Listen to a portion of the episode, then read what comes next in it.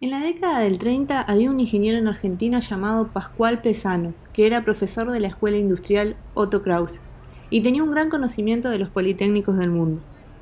En esos años, la Facultad de Ciencias Exactas era el único lugar donde una persona de formación técnica podía continuar con su especialidad. Y para que los egresados de las escuelas técnicas pudieran acceder, tenían que rendir casi 17 materias equivalentes.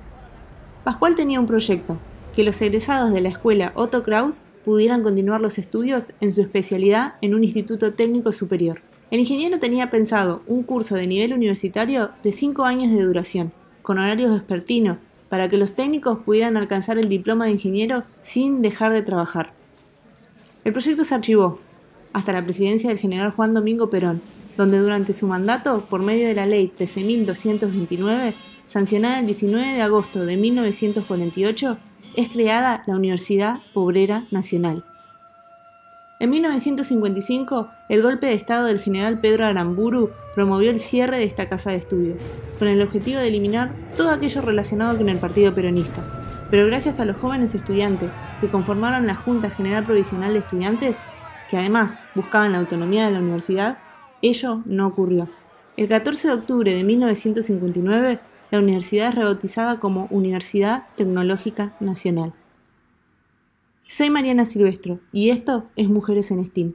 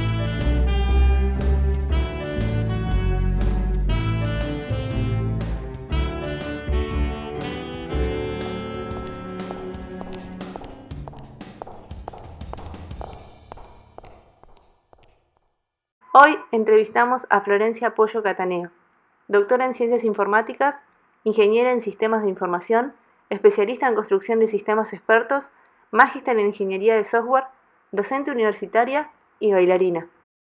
Em, te quiero agradecer por, tu tiempo, sobre todo hoy feriado. No, no pasa nada, no pasa nada. Em, y bueno, estuvimos, eh, estuve relevando un poco con, con, las chicas, a ver quién quieren que siga entrevistando y surgió tu nombre. Gracias. Veníamos entrevistando gente de, la UBA y dijimos, ¿dónde está la gente de la UTN? Yo soy de la UTN de Avellaneda. Eh, ¡Ay, qué lindo! ¿De qué carrera? Y yo estudié la Tecnicatura, allá, la Tecnicatura de Sistemas Informáticos, y después hice una articulación con una licenciatura que tenía en convenio la UTN. Perfecto. ¿Y ahora estás haciendo una maestría en qué, que me habías dicho? Estoy haciendo una maestría en epistemología e historia de la ciencia, absolutamente. Ah, pero porque soy así muy amiga de la pregunta. Está bien. Pero, pero vamos viendo para dónde me lleva, digamos, e, estos caminos. Em, así que bueno, surgió tu nombre y, bueno, a modo biográfico, siempre la primera pregunta es ¿cuándo y dónde naciste? Ah, bueno, yo nací en el 68, tengo 51 años. Yo nací acá en Capital Federal, yo actualmente vivo en Caballito y de casualidad nací en un hospital que ya no está más, cerca de acá. Yo, vivía en San Telmo de jovencita, hasta los siete años. Y después me mudé a Caballito, de chica. Y después me quedé por acá, me quedé por acá por el barrio. Me casé y, y nada, y quedé siempre en un radio de 10, 15 cuadras eh, quedé viviendo. Así que sí, soy naturalmente de caballito, si tuviera que decir. Club italiano, así que sí, sí, bien del barrio. ¿Y cómo fue, digamos, tu, tu seno familiar? ¿Cómo fue? Bueno, ¿Sientes mi fa-? Bien, eh, yo tengo una familia tipo, dos hijos, papá y mamá, eh, mamá maestra de sordos, ahora ya está grande mamá, eh, la acompaño mucho, mi mamá vive al lado de mi casa, vive en el edificio de al lado, eh, está con una señora que la cuida porque tiene bastantes problemas físicos. Desde que yo tengo 18, mi mamá tiene artritis reumatoide, una enfermedad bastante limitante, eh, y nada, ahora tiene problemas intelectuales, así que nada, está con cuidadora. y después tengo un papá, mis papás se separaron de grandes, eh, mi viejo licenciado en marketing, nada que ver, visitador médico y qué sé yo. Y una hermana, eh, más grande, Fabiana, Fabi es odontóloga, es ortodoncista. Así que primera familia de universitarios, eh, primera generación, familia no, primera generación de universitarios, mi hermana y yo. Así que nada, y una carrera como ingeniería sonó bastante raro. Al comienzo, mi papá quiso estudiar medicina, no pudo, mamá maestra, eh, siempre trabajó, que eso fue algo que nos marcó bastante, mi vieja fue mucho de apuntalarnos, ¿no? Con, con una educación muy restrictiva, eh, porque mi vieja estaba educada con, con un parangón totalmente distinto, pero ella bregando para que fuéramos mujeres independientes, la verdad, ¿no? Eh, entonces siempre estuvo el- como la premisa que íbamos a estudiar algo. Yo bailo, yo era gimnasta de chica, eh, y el pánico de mis papás era que me dedicara al arte y no me dedicara a una carrera universitaria por el mito de, de qué va a vivir la nena y qué sé yo. Eh, y bueno, eh, en, en quinto año, a mí siempre me gustaron las matemáticas, yo soy del Normal 4, acá del barrio también, y en quinto año era profesora de física, eh, me había ido mal en una prueba de óptica, y me dijo, yo te apruebo, te, te la doy por aprobada si vos te anotás en la tecnológica. Y yo como la verdad no sabía qué iba a estudiar, le dije, anotame donde quieras. Así que me pidió fotocopia de mi DNI, de, de mi cédula, y me anotó ella. Y me dice, ¿en qué carrera te anoto? Y le digo, en la ingeniería que tenga menos física y menos química. Porque a mí me gustaba la matemática. Yo en realidad había pensado en hacer una licenciatura en matemática. Y, y me dijo, no, no, vos tenés que estudiar en la tecnológica. Así que así me anotó. Ahí terminé. Es muy loco. Es una historia Así terminé. Sí, sí, sí. Mis papás contentos porque eh, iba a seguir bailando y terminé mi carrera de gimnasta cuando terminé el secundario y me dediqué a bailar. Entonces tuve las dos actividades de lleno toda mi carrera universitaria. Trabajaba de noche, eh, tuve un novio en la facultad, trabajábamos de noche de data entry para la bolsa, durante la tarde bailaba, eh, durante la mañana estudiaba, después empecé con trabajos de mitad de medio tiempo, los fines de semana eh, bailaba en fiestas, ganaba bailando en fiestas lo mismo que ganaba un mes en una oficina. Así que al principio me convenía seguir bailando. Eh, y después nada, después las cosas se fueron eh, equiparando y yo hice la carrera, yo soy plan 85, soy un plan de seis años. Hice la carrera en tiempo, en tiempo y forma, eh, con, con- con bastante sacrificio, pero bien, feliz, la verdad. Eh, pero siempre bailando, siempre bailando, nunca dejé de bailar, de hecho sigo bailando. Ah, mira, mira. Sí, sí, sí, es mi cable a tierra. Mi compañero de, yo tuve una compañera de estudios que me acompañó hasta cuarto año y después cuarto, quinto y sexto lo hice con otro ingeniero que se llama Oscar Esquivo. Oscar estudiaba eh, canto lírico, así que éramos una mezcla rara. Después me escapaba en primer y segundo año con Marcelo Amra, que Marcelo también es egresado nuestro. Nos escapábamos a, a- a tener clases de tango en el, en el Rojas nos íbamos de la facultad corriendo para entrar al Rojas a bailar.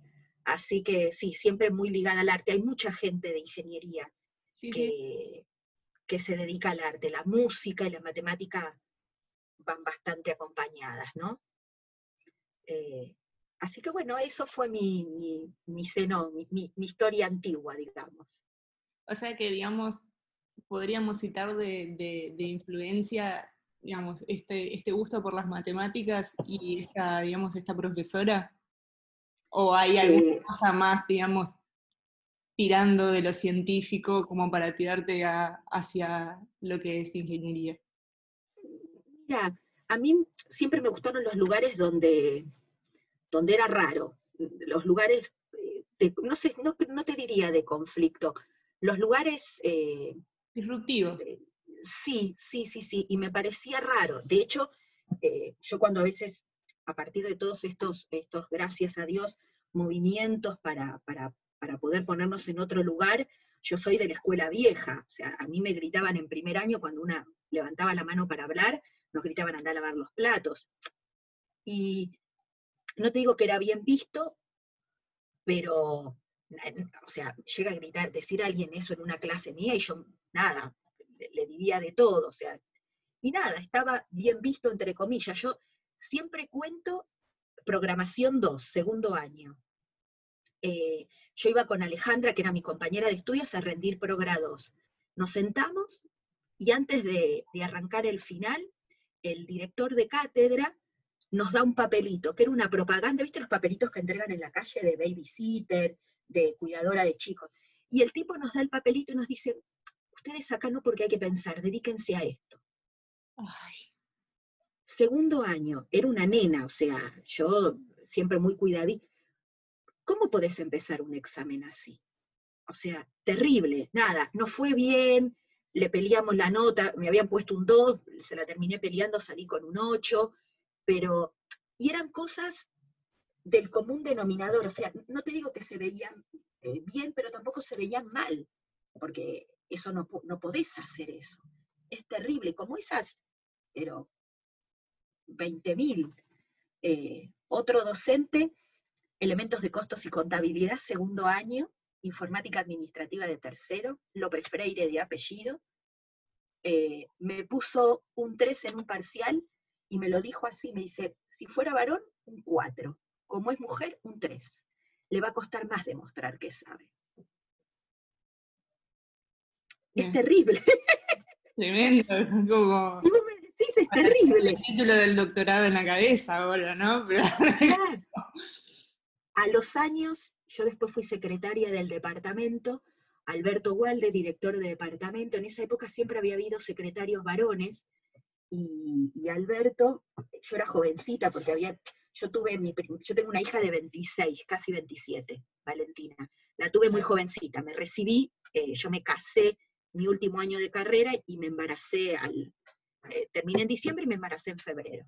Eh, yo trabajaba en una empresa y, con mi nena de un año y pico, dos años, decidí que no, no podía con todo. Se me hacía muy cuesta arriba, mi marido es médico, no estaba casi en casa, y dije, le tengo que dar una vuelta a, mi profesión. Yo siempre había hecho actividad académica o actividad académica desde que estoy en segundo año de la facultad, pero no era mi dedicación full time, era la actividad privada. Y, y bueno, eh, un día dije, no, no, no puedo seguir así porque me iba a enfermar, la nena no la podía ver, era un trabajo muy, muy, muy, muy, muy, muy sacrificado, y con viajes y todo, y, se me complicaba con, mi hija. Entonces, Alberto Walde, el director de sistemas, me fui llorando y le dije, acabo de renunciar a mi trabajo, no sé qué hacer. Eh, digo, no, no tengo idea. Bueno, a los 15 días, Alberto me ofrece ser la secretaria del Departamento de Sistemas de la UTNFRBA. Eh, nada, para él fue un desafío porque agarraba una mujer con una nena chica, eh, y era la primera mujer secretaria del, departamento, no había habido mujeres hasta ese momento. Y bueno, así arranqué en mi actividad académica bastante más fuerte, y, y a partir de ahí, nada, le empecé a dedicar mucho más tiempo a la actividad académica, a la actividad científica, y la actividad privada empezó a quedar atrás, ¿no? Hago actividad privada, ahora hoy por hoy capaz hasta hago dirección de proyectos de investigación en empresas, porque muchas empresas necesitan proyectos de investigación eh, y, tienen investigación, entonces bueno, a veces los investigadores somos útiles para, para este tipo de, actividad y de asesoramiento, ¿no? Eh, pero después de lleno es la actividad académica eh, que tengo bastante dictado frente a curso y después dirigiendo proyectos de investigación y gestionando cátedras y todo. Y dirijo una maestría, por eso te pregunté de la maestría. Yo dirijo la maestría de sistemas, de ingeniería en sistemas de información en la UTN-FRBA. Eh, así que ahí también hago dirección de carrera, y bueno, eso te trae un montón de actividades, tesistas, proyectos, evaluación de artículos para distintos congresos, armado de artículos, mucha formación de recursos. Yo creo que, o sea, si yo tuviera que decir, a mí me gustaría que me recuerden por toda la gente que queda. No a través mío, a través de los que quedan. Eso es, lo que, eso es lo que a mí me gusta. Cuando, vos, cuando vos llegaste a la secretaría, bueno, diste un poco de contexto de, que habías renunciado a tu trabajo y habías visto que, que, no, que no podían convivir las dos cosas o te estaba haciendo muy difícil, estaba afectando, digamos, a, tu salud. Eh, ¿cómo, ¿Cómo recibiste esa propuesta, además de que te permitía más o menos articular eh, tu vida, mantenerla un poco más ordenada, digamos? ¿Dijiste, acá puedo hacer otra cosa? ¿O te dolió un poco dejar el sector privado, digamos, en cuanto a carrera? ¿O era algo que ya tenías pensado? Yo siempre había hecho actividad académica, o sea, siempre fui ayudante, ya, de hecho yo era docente en ese momento. Eh, y el, ámbito privado, lo que a mí me, había empezado a pasar era que se me volvía un poco rutinario. Mm. Eh, yo tengo, soy bastante ansiosa, me aburro con facilidad, y cuando las cosas son siempre las mismas, no me siento tan, tan cómoda. Eh, y, la verdad la actividad académica eh, le, veía el espacio de poder armarla como yo quisiera, ¿no? La, libertad. En particular, seguía haciendo gestión, pues seguía teniendo actividad de gestión, porque cuando empecé siendo secretaria, eh, nada, dirigís un departamento, dirigís proyectos, es como gerenciar un espacio, más chico que una empresa más grande, con gente a cargo, entonces fue trasladar, yo trabajaba en ventas en ese momento, fue fue como trasladar toda la energía de un lado para el otro. Y me pareció un muy lindo espacio, eh, que, insisto, en esa época había mujeres, en la carrera mía, cuando yo estudiaba, éramos muchas mujeres. Después la tasa bajó muchísimo. Sí, en sistemas, cuando nosotras empezamos, no te digo que éramos 50-50, pero éramos un 40-60, ¿eh? en, en mis camadas. Después lo que sí empezaba a pasar como que las mujeres, la percepción mía, ¿eh? Eh, dejaban más la carrera. Y después terminábamos siendo capaz eh, bastantes mujeres, pero no tanto como al principio en proporción. Muchas mujeres dejaban en el camino casarse, tener hijos, eso todavía nos pegaba duro, ¿se entiende? Porque pegaba duro, conciliar la actividad profesional, la maternidad, no era tarea tan, no era tarea tan, no lo es hoy por hoy, pero yo lo veo, mi marido es pediatra y hay otro rol del varón en la crianza de los chicos genial. Sí. Muchísimo. Del varón, de, familias monoparentales, o sea, hay otras estructuras muy, muy, muy diversas. Y eso me parece genial a mí. o sea, eh, yo allí estoy, porque yo lo, lo sentí, o sea, sentí esto de, cómo, cómo congeniar mi, maternidad a los 24, que nada, no, no era tampoco tan jovencita, pero era jovencita, con una actividad profesional que empezaba a despertarse, eh, y una nena que requería mucho, porque, insisto, mi marido trabajaba muchas horas y no podía trabajar menos, o sea, de algo nos manteníamos, o sea, íbamos, siempre éramos un equipo con Fer, y en eso estuvo. Fer siempre respetó mi actividad profesional, como yo respeté la de él. Eh, pero bueno, en el equipo, viste que hay veces que vas, eh, vas negociando, ¿no? Sí, sí, sí, es un, es un ida y vuelta. Claro, él, em, él tenía mucha actividad fuera de casa y la nena con alguien tenía que quedar. Una mamá enferma, que no podía. Mis suegros no son de acá, son de Mar del Plata. Entonces, eh, con el apoyo, en mi casa trabaja Mari, que es la señora una genia, desde que yo tengo ocho años está Mari. Es una de las personas más inteligentes que conozco. Eh, eh, Mari, de hecho ahora Mari tiene casi 80, sigue viniendo a mi casa a cuidar a mis nenas. Me ayudó con la crianza de mis hijas, muchísimo. De hecho, Mari estaba en casa, mis hijas la quieren como una abuela y, y es un pilar súper importante en mi casa. Hay, mucha energía femenina en esta casa, mucha. Te diría que toda menos mi marido, porque hasta la, hasta la perra, hasta, perra tenemos.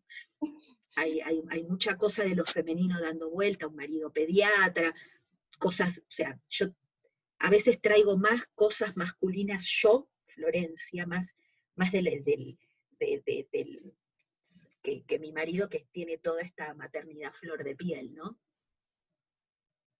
Y mm, eh, para los estudios de posgrado, ¿no?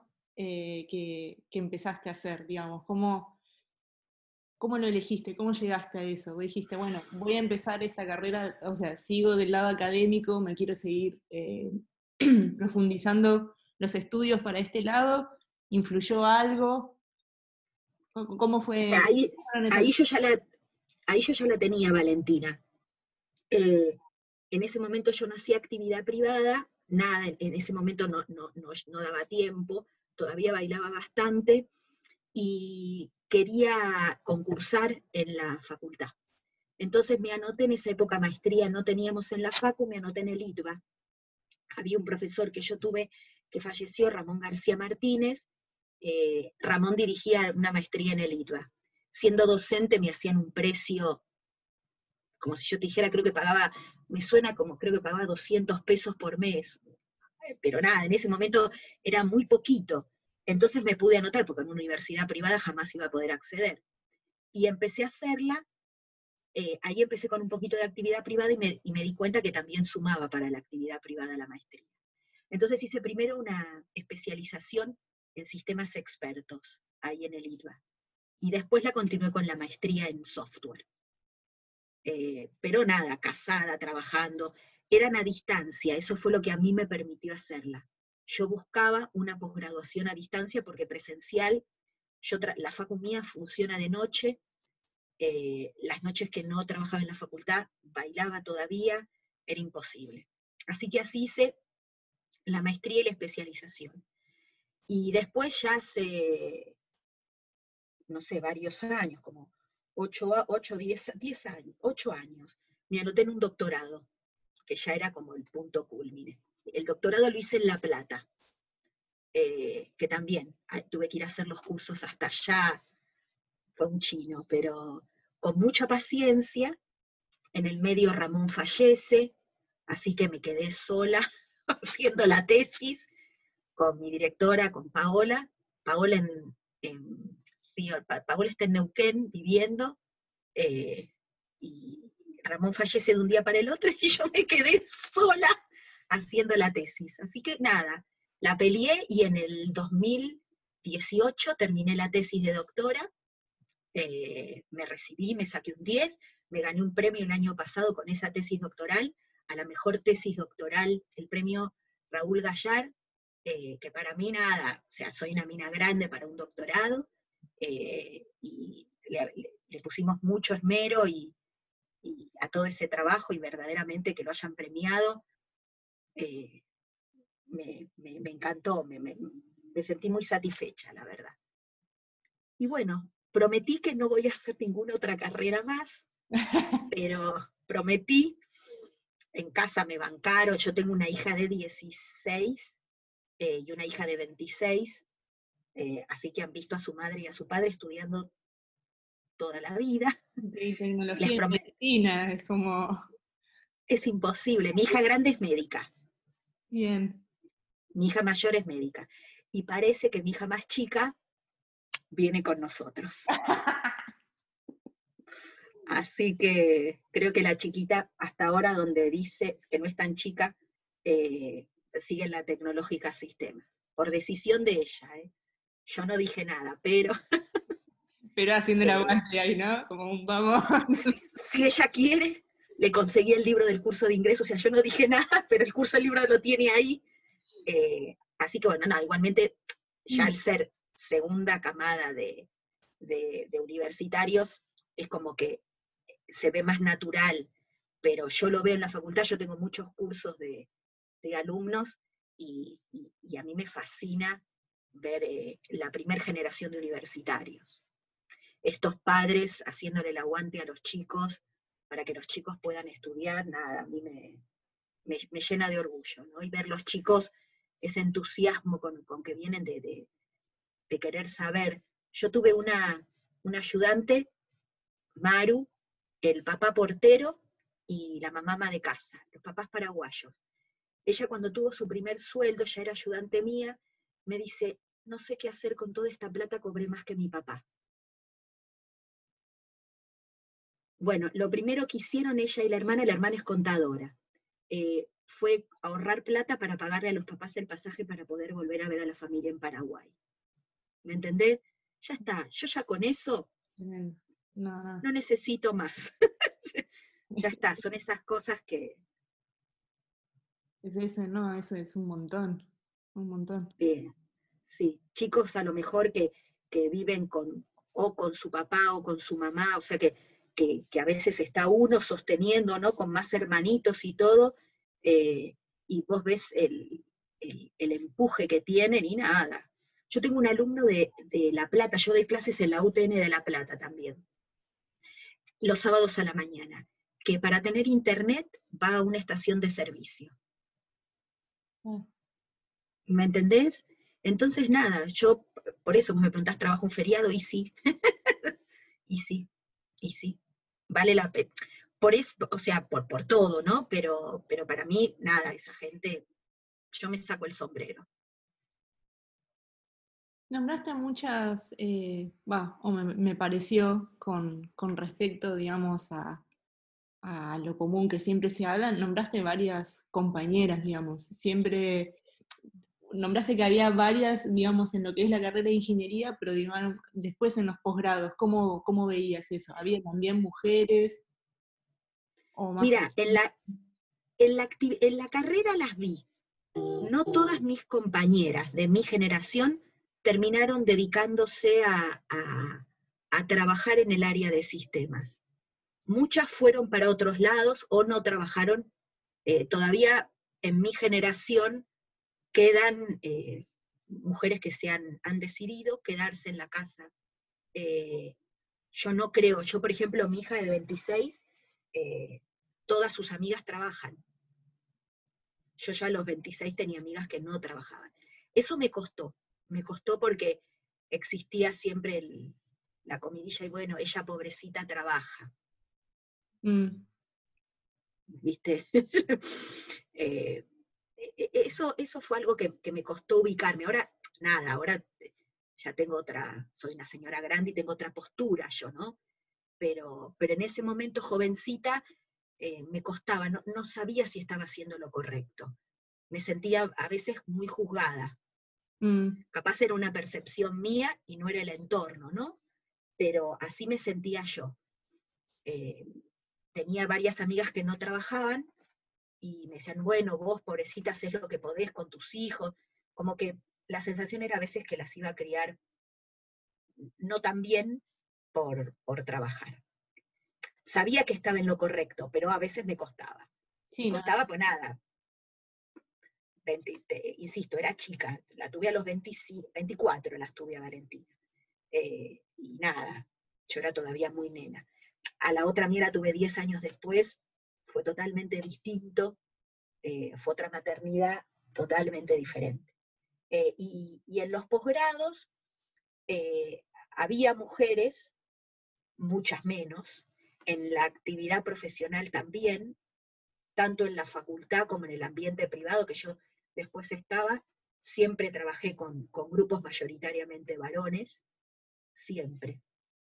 y en la maestría eh, en el ITBA eran, yo trabajaba con Paola, con la que fue después mi directora de tesis.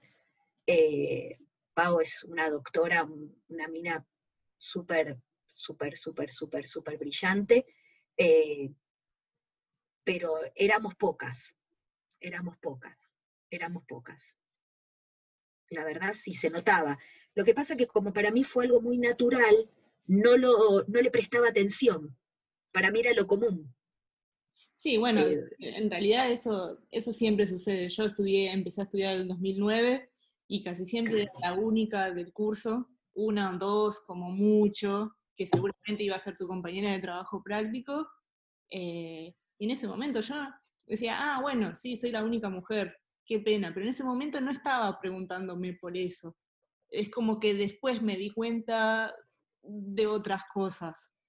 E, e, esto era como otra normalidad, era otra normalidad. Entonces no te llamaba, eso es lo que yo te decía, no te llamaba la atención. Vos sabías qué pasaba. Eh, a mí me sucede hoy por hoy, en los cursos de primer año, que hay pocas mujeres. Eh, y no, no, o sea, no entiendo por qué, siendo la ingeniería tan linda. no, sé por qué, por qué se la, se la sigue asociando a una actividad eh, de varones, uno podría decir, una cosa totalmente... Eh, no, todavía no, no, sé qué pasa en el secundario que haga esto. mi hija piensa estudiar ingeniería y no, en ningún momento está bien, la mamá es ingeniera, ¿no? Claro, estaba, pensando, eso para mí es, eh, es totalmente distinto, o sea, digamos, tiene como, como un modelo en el cual inspirarse, más allá, ¿no?, de que sos la mamá, bueno, ¿no? Pero es, es totalmente distinto, si vos no tenés un, algo en lo cual reflejarte o algo que pensar, ah, mira, las mujeres pueden ser ingenieras, me parece que eso hace bastante. Sí, y, el ser ingeniera no tiene con, estereotiparte con, ninguna característica eh, particular. Eh, o sea, puedo ser ingeniera, puedo ser astronauta, o sea, no, no, o sea, no, tengo ninguna limitación por ser nena, digamos, eh, y está todo bien. Y, puede gustarle a una mujer la tecnología, o sea, sí, no entiendo por qué no. para mí siempre fue todo tan natural. Eh, y una mujer ingeniera mecánica, ingeniera electrónica, que a veces son ingenierías más duras, más asociadas con, los varones, también hay, también hay. Eh, y se maquillan o no se maquillan, y, se pondrán pollera o no se pondrán pollera. Yo uso pantalón siempre, pero no porque soy ingeniera, porque me más como del pantalón. Claro, claro. Nada más. Sí, pero son, prejuicios y estereotipos que todavía siguen estando en el siglo XXI. Totalmente, totalmente. Eh, y, eso capaz eh, se sigue viendo, no tanto, pero sigue habiendo algo, porque por algo las mujeres siguen siendo pocas. Y hay muchas mujeres en, medicina, son todas mujeres. La medicina, hoy por hoy, el estudio de medicina, eh, en, la, en, la, facultad son casi todas mujeres. Mi hija eh, está rodeada de, estuvo rodeada durante sus estudios de mujeres. ¿Por qué se van a una carrera así y a otra no? A mí me parece que son distintas presiones, digamos. Medicina como está, digamos, prima ese cuidado de las personas y esa característica femenina, es como está más socialmente aceptado ahora, ¿no? Porque antes era como, no me vayas a olvidar, sos mujer, no me toques. Em, que en ingeniería es como la, mujer y los números, ¿cómo lo cuida? ¿Cómo, cómo amamanta un número? Ese es lo que están pensando eh, las cabezas cuadradas. Eh. Esto, esto, que yo te decía, yo traigo, y, hasta yo te lo dije, yo traigo mucha energía masculina a mi casa, no, no masculina desde el varón, ¿eh? de, así, y, mi marido tiene otra cosa mucho más maternal, que no lo hace ni menos varón ni nada. Eh, y, eso en mi casa se ve, pero clarísimo. Mi marido le, le encanta el arte, la música, eh, y nada, a mí me encanta la danza, pero capaz no te voy a escuchar una ópera, no, tengo la sensibilidad que tiene él para esas cosas. Y sin embargo, él es Fernando y yo soy Florencia y está todo más que bien. Eh, ¿A quién ¿a quién pondrías, digamos, a quién elegirías como personas que te mentorearon a todo lo que estuviste desarrollando como carrera? ¿Quiénes fueron tus mentores? Eh, hubo un, profesor, eh, uno de mis mejores amigos, eh, José Tana. A José yo lo conocí cuando terminó primer año, empiezo a trabajar como ayudante, viste que yo te dije que tengo mucha antigüedad en la docencia, y eh, me voy a la primera reunión de cátedra. Yo había tenido una profesora mujer, Celia Pérez, una mujer metida en la profesión, eh, en ese momento más grande que yo, Celia tendría 15 años más que yo. Y 20, 20, porque Celia cumplió 40 y yo tenía 20. Em, Celia me, demostró que una mujer podía estar en cualquier lado. Celia fallece muy joven, eh, deja una nena muy chiquita, eh, sin mamá, eh, pero una, mujer muy emprendedora, ella se llevaba puesto lo que fuera, una, una mujer de estas, como nosotros decimos, mujer tecnológica. una mina que se movía de igual a igual, en ese momento no era tan común.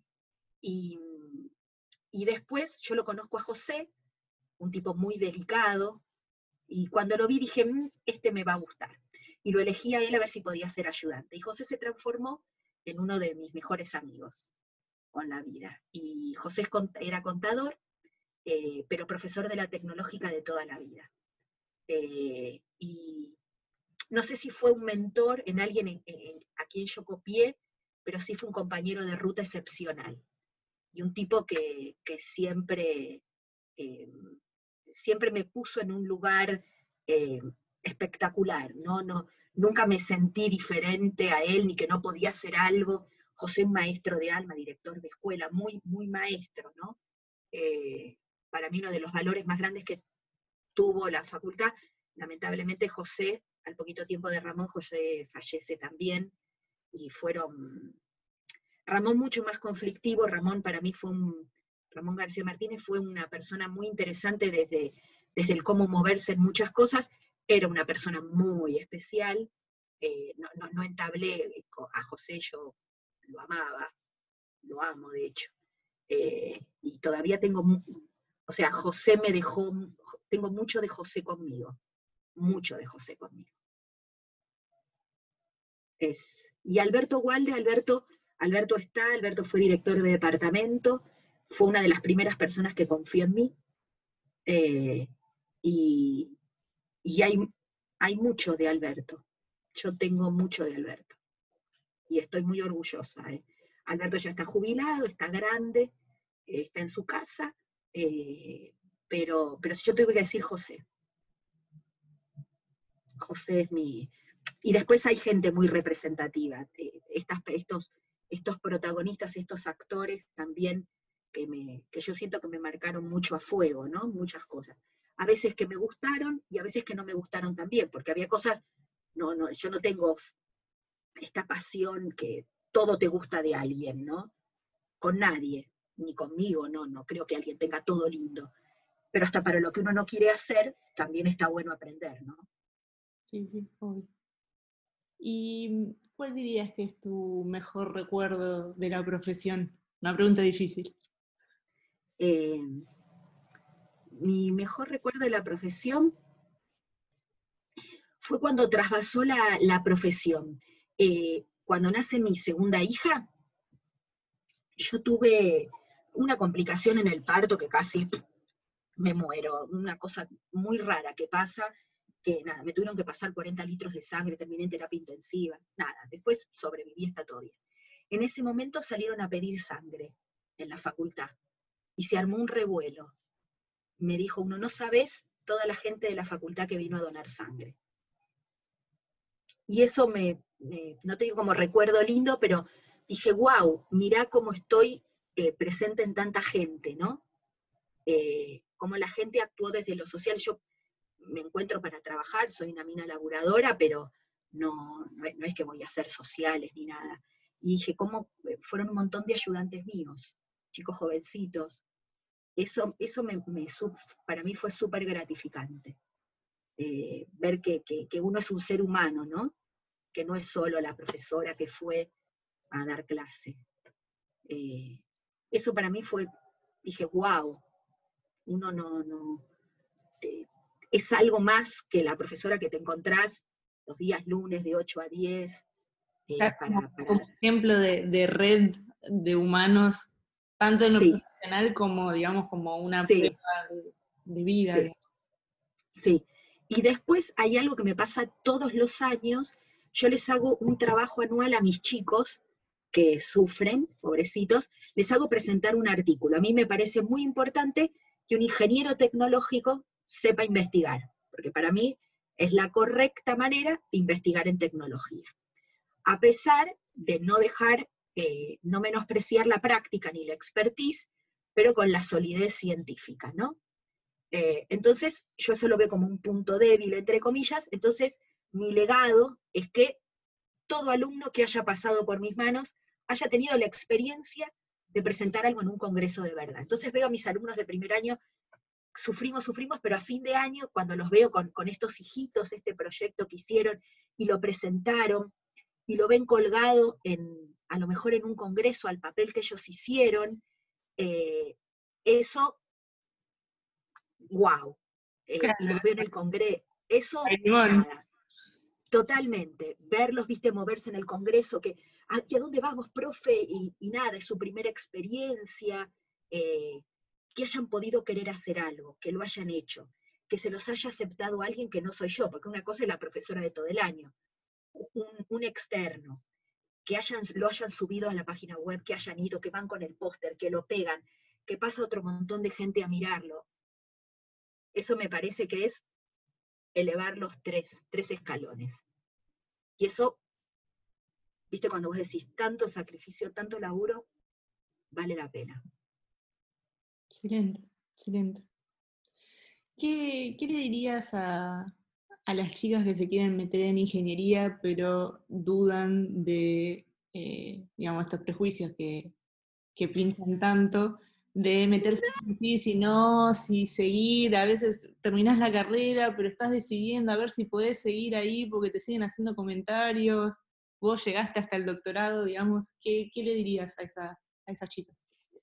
Yo, o sea, eh, no sé, me, costaría pensar que alguien hoy por hoy le puede decir a alguien que no puede llegar porque es mujer, o sea, me cuesta, así como antes lo veía en esa normalidad, que no era normalidad, ahora lo vería re loco. Eh, y que nadie, nadie, o sea, que, que, mis hormonas no tienen que ver con, con, eso, ¿no? que mi genética no tiene que ver con eso, que mi, mi, orientación, mi decisión, es como si me gusta el chocolate. Si te gusta el chocolate, ¿puedes estudiar ingeniería o no? No, qué sé yo, es chocolate, es otra. Son cosas que van por carriles distintos, distintos totalmente. Y eh, está, o sea, a mí la ingeniería me encanta, me, a mí como me aburro, me parece que es como que va cambiando mucho siempre, eh, y para mí eso es fundamental para mi cabeza, eh, y me parece que, los seres humanos pueden estudiar, que está bueno que los seres humanos puedan estudiar, y ahí vamos todos en la bolsa, ni varones, ni nada, varones, nena, lo que, no sé, lo que sea, no, no, nada, es distinto, es como si vos me dijeras, eh, ¿te gusta el chocolate o no te gusta el chocolate? Eso no tiene que ver con que vos puedas escalar una montaña, qué sé yo, no sé. Son dos cosas que van por carriles totalmente distintos. Que no, y que nada, que muchas veces si alguien les dice algo, es, son los miedos de ese que lo dice, que no te puedes hacer cargo vos de los miedos del otro. ¿Se entiende? Eh, me parece que reflejan las limitaciones del otro, pero no las tuyas. A mí si alguien me dice que yo no puedo, le digo, bueno, son tus miedos de creer que alguien con las características que vos crees que yo tengo, que no sabemos cuáles son, ni tampoco te pedí opinión, le podría también aclarar, eh, que me digas que no puedo, pero es una idea tuya que no es mía. Está, eh, y, me parece que no tiene que ver el, género, el sexo, ni nada por el estilo con la decisión de una carrera, que tiene que ver con lo que uno quiere hacer en ese espacio y que lo que uno puede hacer en un determinado espacio, las opciones son infinitas.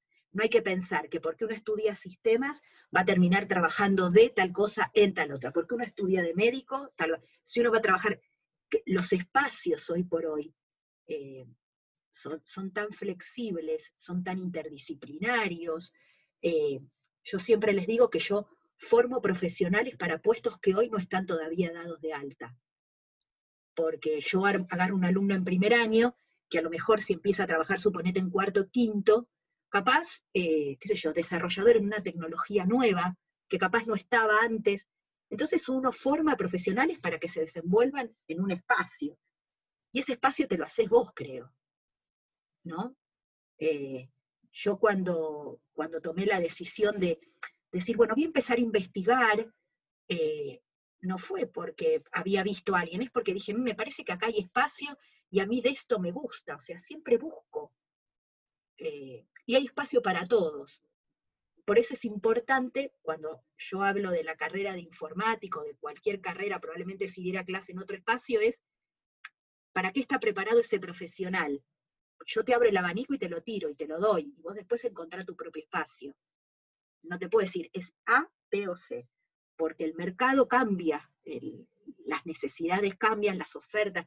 Imagínate eh, este año lo que fue, este año ha cambiado el mercado laboral muchísimo, muchísimo, muchísimo en todas las profesiones. Entonces, bueno, son momentos de, encontrar lugares nuevos, eh, y en tecnología es mucho más fácil pensar que eso nos puede pasar, ¿no?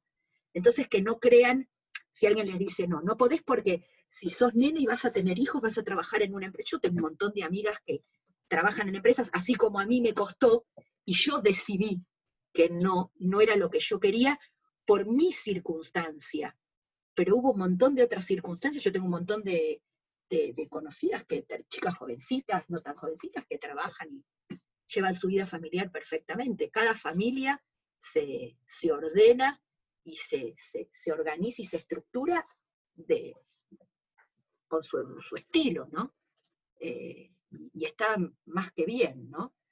Porque hay familias también, no sé, hay, nada, no, no, no, podemos estructurar ni, ni recortarle a alguien el espacio por una limitación mía. No sé si se puede entender esto, ¿no? Sí, sí, sí, eh, porque que yo no haya podido, o que yo haya podido de una manera, tiene que ver capaz también con un montón de factores que se me dieron, que se me dieron y circunstancias que se dieron alrededor de Florencia en ese momento. Probablemente Florencia en el 2020 hubiese sido totalmente diferente, ¿o no? Pero insisto, no, no, no hay que proyectar. No, no, no, eso me parece un error. Y, considero que cualquier mujer, eh, creo que tampoco hay difusión de la, de la ingeniería. Por eso estos espacios donde aparecemos mujeres reales, haciendo cosas reales y comunes, eh, están buenos. Porque a veces uno si en su casa no lo tuvo, no lo pudo ver, eh, lo ves como más raro. Y, y no, y está, es normal, es común. No sé si hablaría de normalidad, diría que es común, porque no sé qué es normal o no es normal. Bueno, no, por eso, digamos, de nuestro espacio la importancia de eh, mostrar que, hay mujeres haciendo esto, digamos, y, hay mujeres actuales, digamos, no, es que es Ada. Eh, no, no, no, y que cocino, y eh, nada, cocino, limpio el piso, no, tampoco estoy alejada de la realidad, voy al supermercado, hago todas las cosas que hace una persona común y corriente, eh, no miro fútbol porque no me gusta, eh, qué sé yo, no me gusta la música en español, me gusta la música en inglés, qué sé yo, no sé, pero no tienen que ver ni con que sea nena, ni con que, nada, tienen que ver con Florencia, nada más. Eso estoy totalmente segura. Y que no, no, no, hay limitaciones, yo creo que nada, que el rol de la mujer gracias a Dios eh, lo, estoy pudiendo ver, eh, va, mutando, va mutando y, vamos, vamos teniendo como más relajado el, espacio, ¿no? De, poder hacer cosas que antes nos hubiesen dicho que no podíamos. Yo la otra vez le contaba a mi hija más chica, le digo, mami, nosotras no, digo, yo no lo viví, le digo, pero las mujeres antes no votaban. Y mi hija me mira y me dice, ¿cómo no votaban? No, por ser mujer no podías votar y no lo podía entender. Y dije, está buenísimo que no lo pueda entender. Digo, que tiene que saber qué pasó, pero en su cabeza no entra que le digan que no por ser mujer. Y eso está genial. Eso está genial. Espectacular. Eh, eh, así que, así que bueno, eso, verdaderamente eso, que no, y que cuando tengan dudas que me, me llamen, que todo se puede. Se puede todo.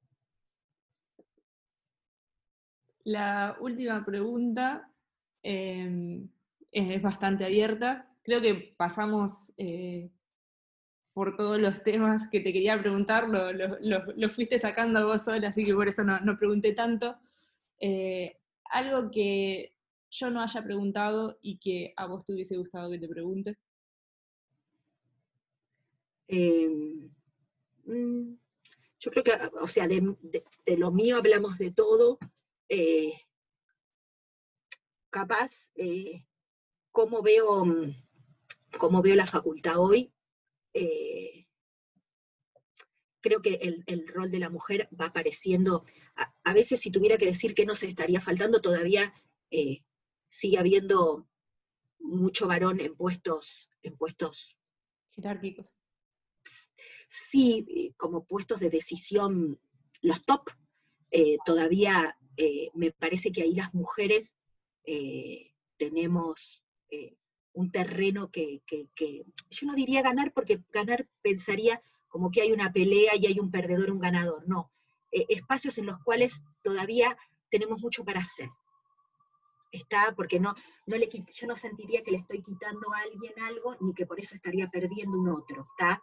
por eso no hablaría de un espacio para ganar, porque implicaría que hay un perdedor, y no, no, esto no es pelea de nadie contra nadie.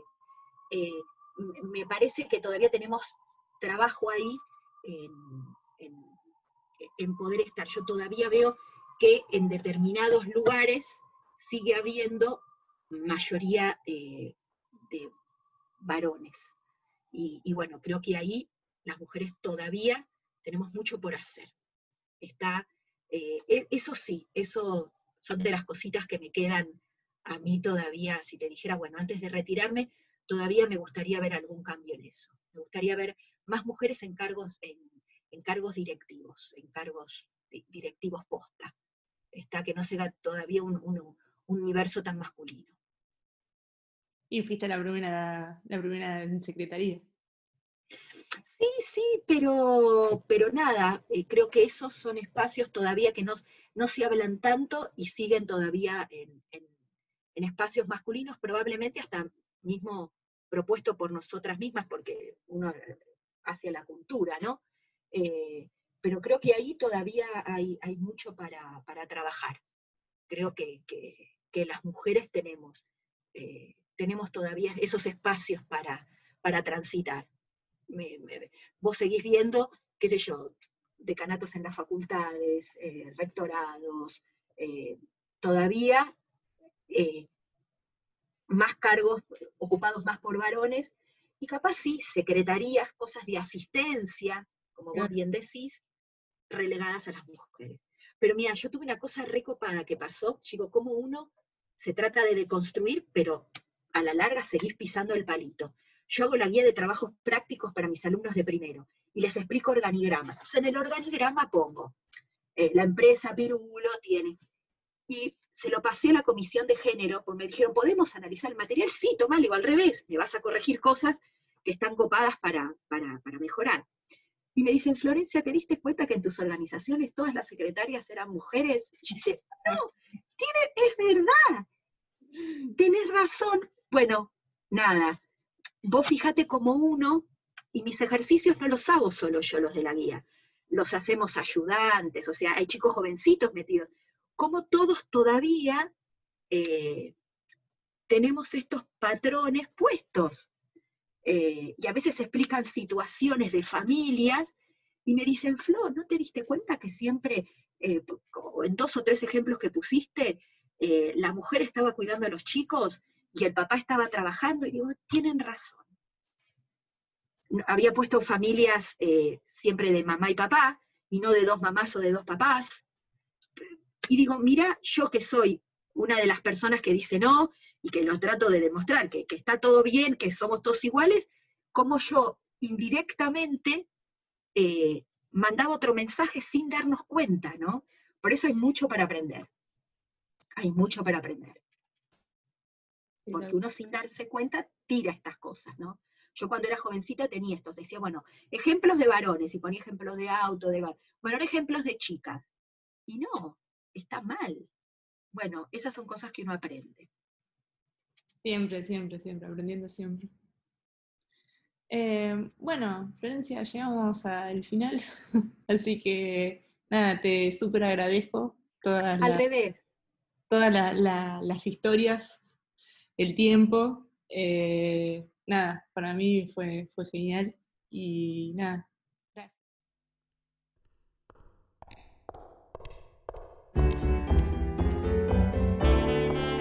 Mujeres en STEAM es un proyecto colectivo de la creación de Mariana Silvestro con apoyo de la comunidad Las de Sistemas.